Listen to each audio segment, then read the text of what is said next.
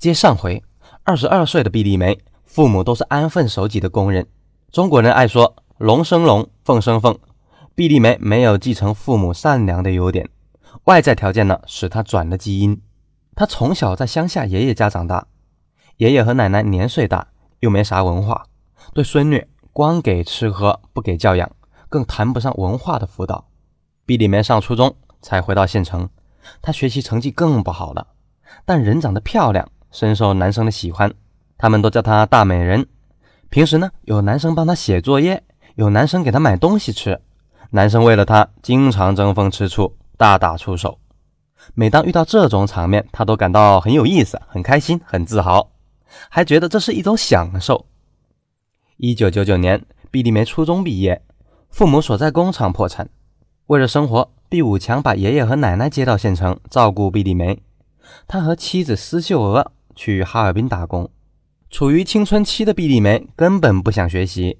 高二那年，她辍学回家，整天在家里看乱七八糟的书，什么绝对隐私、鬼吻、梦妖，还有什么上海宝贝儿、野屋、野床、野婚，哎，等等这些书，就是这些书在一点一点的浸淫她的灵魂。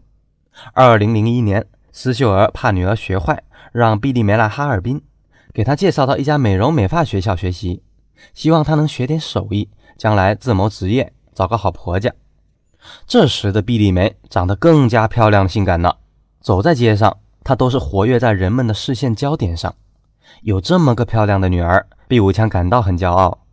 他认为女儿漂亮是资本，即便她什么本领也没有，也会找个好婆家，说不定还能大富大贵。毕丽梅呢，对美容美发很感兴趣。经过一年多的学习，她掌握了美容美发技术。二零零三年四月，毕丽梅回方正县开了一个丽美美容美发店。这闪着红色荧光灯的美容美发店，虽然明里暗里不做法律禁止的营生，但每天光顾的男士非常的多。有些男的借理发为名来骚扰毕丽梅，因此毕丽梅的生意红火了起来。毕丽梅讲究浪漫又追求实惠，她把书中学到掌握男人的知识呢。充分的运用，发挥的淋漓尽致，狠狠的宰这些骚男人。花心男人靠不上他的边，钱却扔出不少。二零零四年三月，有个叫蒋来义的小伙来理发，小伙子长得文质彬彬，这引起毕丽梅的兴趣。他认为这才是白马王子。理发时，蒋来义也迅速从毕丽梅的眼神细节中测量出这种感觉。蒋来义的家几代贫穷。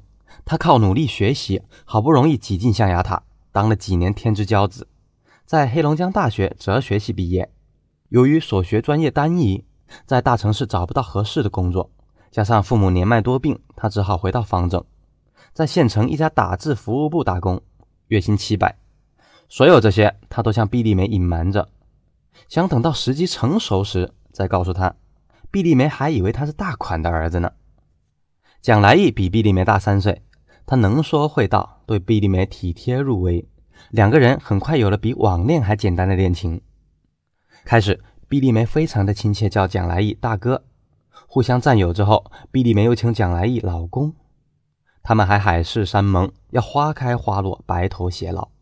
毕丽梅喜欢逛街，因为蒋来义的知识没有与财富同步，他领毕丽梅上街时就怕她提花钱。每当这时，他显得很卑微苦涩。像个后进生，在这青春的美好时光，蒋来义工作也干得出色，受到女老板张华的表扬。他一高兴，还把自己找了个大美人的事春风得意地讲给张华听。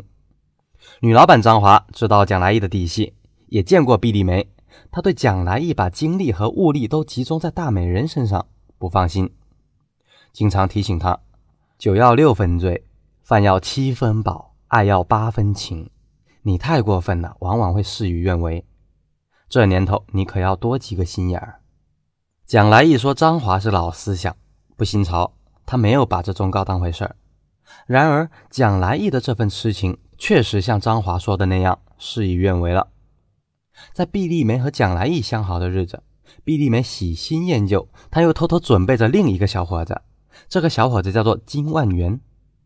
金万元的名字后面有个故事。他父亲金首富二十多年前是方正有名的个体户，也是万元户。那时当万元户最光荣了。在县委、县政府召开的表彰大会结束后，金首富拿着奖状，乐悠悠地奔回家。正好媳妇生下了个儿子，金首富一高兴，就给儿子起名叫金万元。金万元出生后，金家从万元户变成了十万元户、百万元户。金万元傻大黑粗，外表长得像个恐怖人物。他从小不爱学习，小学三年级没毕业，就打死不再登学校大门了，在社会上混迹。学得满嘴脏话，字典里那些脏字呢，他都不认识，可都能通过他的嘴里组合运用。但他胆小怕事啊，经常骂人，又经常被人欺负，总是花钱买平安。富人的孩子不当家，只会败家。金万元是他父亲公司的副总经理，可他从来不谈业务，他最大的特长就是谈对象。他为许多女孩烧钱出血不心疼，好像老爸辛苦挣的钱。都供他往这上面花，可惜他十六岁开始谈恋爱，谈到二十三岁也没有谈成一个。原因是女的长得都不漂亮，他想找个漂亮的姑娘。二零零四年五月的一天，金万元到毕丽梅这里理发，他对毕丽梅一见钟情。后来他知道毕丽梅和蒋来义好，他使出了浑身解数，耐心的挑战。他不会说，不会道，但他会把大把大把的投资。他们没有共同语言，却有共同爱好，都喜欢钱。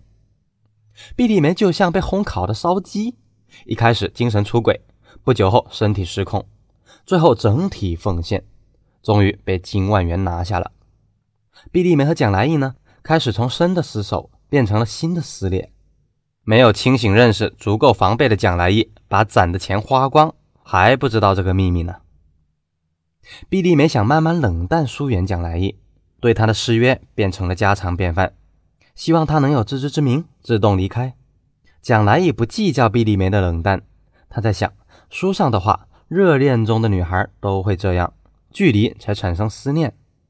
爱是有试用期的，他总希望坏事能变好事，就不去思考好事会变成坏事。他爱心不死。这种状况维系了一个月，毕丽梅想和蒋来义当机立断。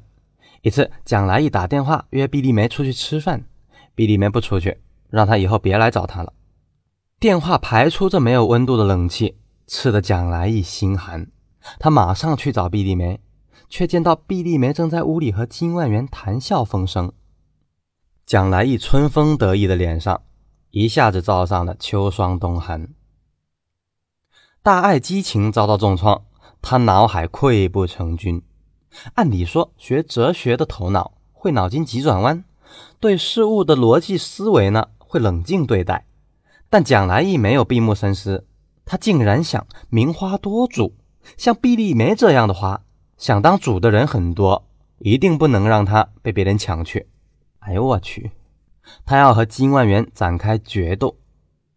金万元虽然胆小怕事，但在毕丽梅跟前，为了心爱的女人。不能胆怯，他壮着胆子，只三拳两脚就把蒋来义打得人仰马翻。毕丽梅在一旁无动于衷，就像在看皮鞭底下被耍弄的公猴一样取乐。蒋来义又来一种年少无知的痴狂，他成天来缠着毕丽梅。他告诉毕丽梅，姓金的那小子有啥好的？要长相没长相，要文化没文化，光有钱有啥用？毕丽梅说：“你长得好，有知识。”可这有屁用啊！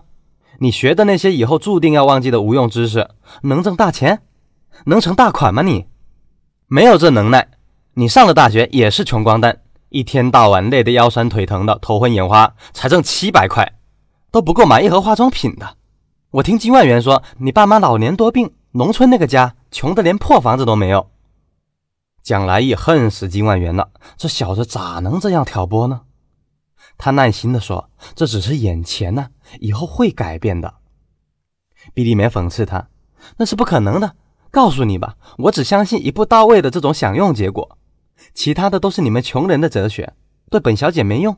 本小姐要的是富有的哲学。”蒋来一争辩：“这不是理由。有人穷的只剩爱，有人富的没有爱，这也是哲理啊。”毕丽梅冷笑：“你以为哲理都准确吗？”这年头，哲理就是钱。